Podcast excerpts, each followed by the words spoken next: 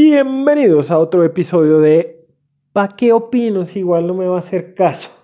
¿Pa qué? ¿Por qué me molesto? Dios mío. Ay, tenía pensado hoy hablarles sobre... Ay, sobre un poco de babosadas, pero después dije, no, qué estupidez, ¿para qué me pongo a hablar de maricadas que a ustedes no les importa escuchar? Y a mí no me importa hablar. Entonces, eh, después de una larga siesta, me puse a ver en YouTube que había nuevo, ya voy por la mitad de YouTube, ya casi lo acabo. Me puse a ver qué videos nuevos encontraba por ahí, porque mi pasatiempo favorito es buscar maricadas en YouTube. Y hay un canal que me gusta seguir que es de la PBS, que es el canal que se haga de cuenta como el canal Capital, pero gringo y los manes tienen unos programas, tienen unos programas, una chima, unos documentales muy bacanos. Y tienen un canal o tienen como un programa que es sobre monstruos y mitología. Y el capítulo que me vi, que es el último, es sobre el hombre polilla. No, no, el... Mm, iba a ser un chiste, pero no olvídense. Eh, sobre el hombre polilla, que es como una leyenda urbana de, de los Estados Unidos, que en los años 60 mucha gente reportó que vieron en la carretera, en un bosque cerca a una planta donde construyeron una bomba atómica, fue lo que entendí una de las bombas atómicas que el día que la lanzaron en Hiroshima cerraron esa planta. Y bueno, en fin, en los 60 la gente comenzó a ver una criatura que tenía que medía casi dos metros y tenía ojos rojos muy grandes y tenía alas. Y la gente lo comenzó a ver durante un tiempo y después de un tiempo hubo una tragedia en esa ciudad, en un puente, donde murieron como 40 personas. Entonces dicen que el hombre polilla es un, ¿cómo se llama eso? Un presagio de tragedia y muerte. Y estuvo bueno. Y dado que pues estamos en Halloween, dije, pues venga, pongámonos a contar historias de terror. Pues no de terror, de ultratumba, de ultratumba. Los expedientes secretos X.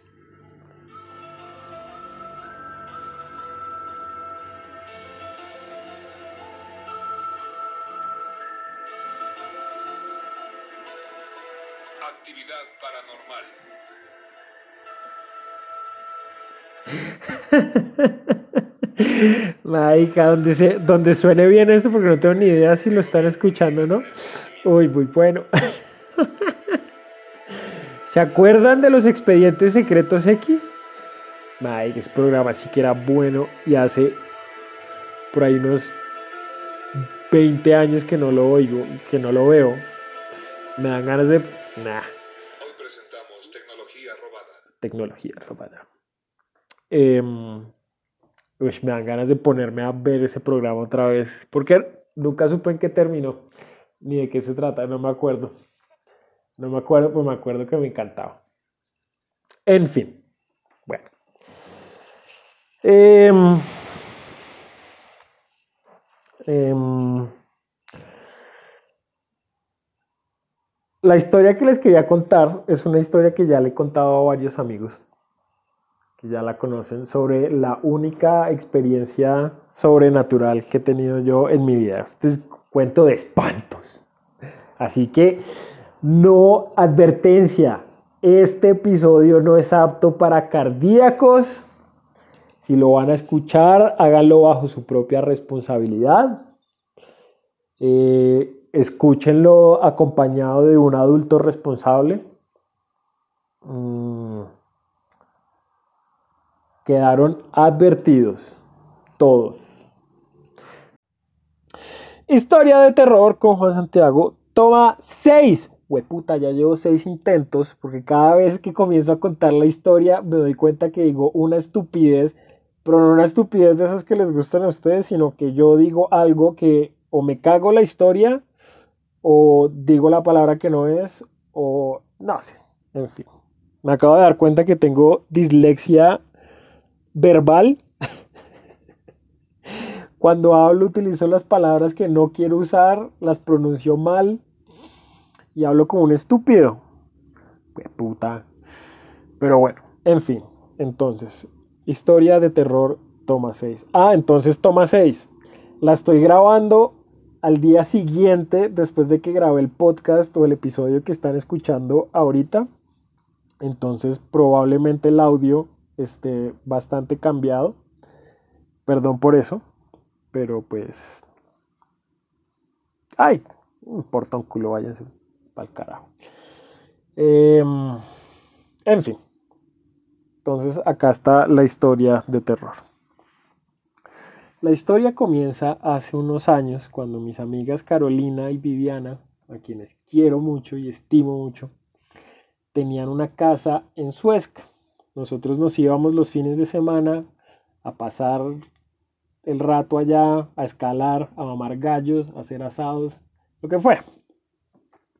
Era una casa muy bonita, una casita campesina que quedaba fuera del pueblo, en medio de un bosquecito de eucaliptos. Una casa muy humilde, una casita campesina que se llamaba la Casa de Floro. Se llamaba la casa de Floro porque así se llamaba el señor que antes de que ella estuviera en la casa vivía ahí. Era un campesino que se murió en esa casa. Ah, la hijo de puta casa se metieron como tres veces los malparidos ladrones y ya después de la tercera dijeron, no, sabe que esa casa hay que entregarla porque estos hijos de putas nos van a seguir jodiendo toda la vida mientras no haya alguien aquí permanentemente. Entonces, nunca se robaron nada, nada realmente de valor. O yo no me acuerdo que, porque nunca, una casa que tenía que, un sofá, una cama y ya. No más. En fin, pero eso no viene al caso. ¿Sí ve? Ya me estoy desviando otra vez de la historia. Entonces la casita, que era muy humilde, muy sencilla, era una casita que tenía una terraza, el cuarto, ustedes entraban y directamente estaba el cuarto con la cama que quedaba viendo a la puerta, junto a la cama, paralelo, al, paralelo a ella, estaba un sofá que estaba contra un murito, contra un murito, contra, un, contra una pared que tenía un alféizar chiquito, donde yo ahí dejaba el celular, la billetera, las llaves, las monedas, las botellas de agua, bueno, todas las maricadas que uno carga entre los bolsillos. En fin. Y un fin de semana nos fuimos desde el viernes, Viviana y yo. Entonces nos fuimos por la tarde, compramos mercado, llegamos a la casa por la noche y nos pusimos a cocinar. Comimos lo más de rico y dijimos, pues pongámonos a ver una peli. Entonces, ah, pequeño detalle que se me olvidó. La cocina y el comedor quedaban afuera de la casa, no dentro de la casa, afuera. Entonces, cocinamos en la cocina, comimos en la cocina y nos entramos al cuarto, a la casa prácticamente, a ver una peli. Era muy normal, o es muy normal, que en las casas de Suezca haya muchos ruidos por la noche, porque pues la madera que se está acomodando, los de puta ratones que se meten en la cocina siempre van a hacer ruido por la noche, entonces era muy normal escuchar ruidos en la cocina. Nos pusimos a ver la peli y comenzamos a escuchar que había ruidos en la cocina. Y dijimos, ah, puta, los ratones otra vez, lo que sea. Bueno, vale, verga, pues mañana vemos qué daño habrán hecho. Y nos pusimos a ver la peli. Como a los 15 minutos de la película, de que la película hubiera arrancado, la puerta de la casa se abrió de repente. ¡Upa! Quedamos los dos como, uy, ¿qué pasó? Y yo pensé, mi, mi mente me dijo, no, pues obviamente cuando entré, no, no cerré, no ajusté bien la puerta, y como hay tanto viento, pues seguro el viento abrió la puerta. Entonces me paré y la cerré. La película estaba tan mala que dijimos, no, apaguemos esta mierda y vámonos a dormir. Entonces nos paramos al baño, apagamos la película, apagamos las luces y es una casa de esas que no les entra luz. Entonces cuando ustedes apagan queda a oscuras y no se ve un soberano culo. bueno, durmamos. Ahí nos estábamos quedando dormidos y de repente yo sentí como si alguien se sentara en el sofá y como raro. Y ahí al momentico escuché a alguien suspirando en el sofá. Y dije, puta, ¿qué fue? ¿Qué fue eso? O sea, imposible que alguien se haya metido. Imposible que alguien haya estado aquí desde temprano, porque pues, es una casa chiquita. Y ¿cómo así? Eso está muy raro. Entonces dije, no, pues seguro me estaba quedando dormido y me lo imaginé. Eso fue lo que pensé. Y dije, bueno, no pasa nada. Pero entonces me voy a quedar, voy a dormir y ya. Como a los, como al ratico, eso ya cuando uno se está quedando dormido, así, mi celular comenzó a, a sonar. Yo tenía una flechita de esas Nokias pichurrias que había dejado ahí sobre el alféizar y entonces comenzó a prenderse y a apagarse, pero no era como si le estuviera entrando una llamada, un mensaje o algo. Yo dije, no, pues se le está acabando la pila o algo así. Entonces que se apague y ya. O está jodiendo, no sé. Y el celular siguió haciendo eso. Hasta que yo dije, no, pues marica, ¿qué le está pasando este, este aparato? Y me paré. Y cuando lo agarré, el aparato se estaba apagando. Y yo dije, raro, se le debió haber acabado la pila y por eso estaba jodiendo. Debía estar bajito de pila. Y lo que hice fue prenderlo. Y cuando lo prendí, vi que la batería estaba completamente cargada. Completamente. Y este, ya se me jodió otro celular. Puta, ahora va a tocar gastar más plata en un celular nuevo. Y en esa época estaba más vaciado que ahora. Entonces eso me dio un poquito de piedra. Lo que hice fue apagar el celular y quitarle la pila para que no siguiera jodiendo. Lo, lo apagué. Entré al baño, salí y Vivi estaba despierta, se había despertado, porque pues obviamente estábamos compartiendo la cama. Mm, apagué otra vez la luz, me volví a acostar y como al, no sé, a los 30 segundos, al minuto, Vivi se voltea y me dice como, oye, ¿tú escuchaste ahorita algo en el sofá? Y yo le dije, mm, no, ¿cómo qué? Y ella me dijo algo así como alguien estuviera suspirando. Yo quedé como, no, pues puta. Porque ella también lo oyó. Y si ella lo oyó, y yo también lo oí, fue porque no me lo imaginé. Nunca supimos qué fue y llevamos todo este tiempo especulando. Creo que la toma, ahora que me doy cuenta, creo que la toma 2 eh, es mejor toma que esta. Ay, Dios mío.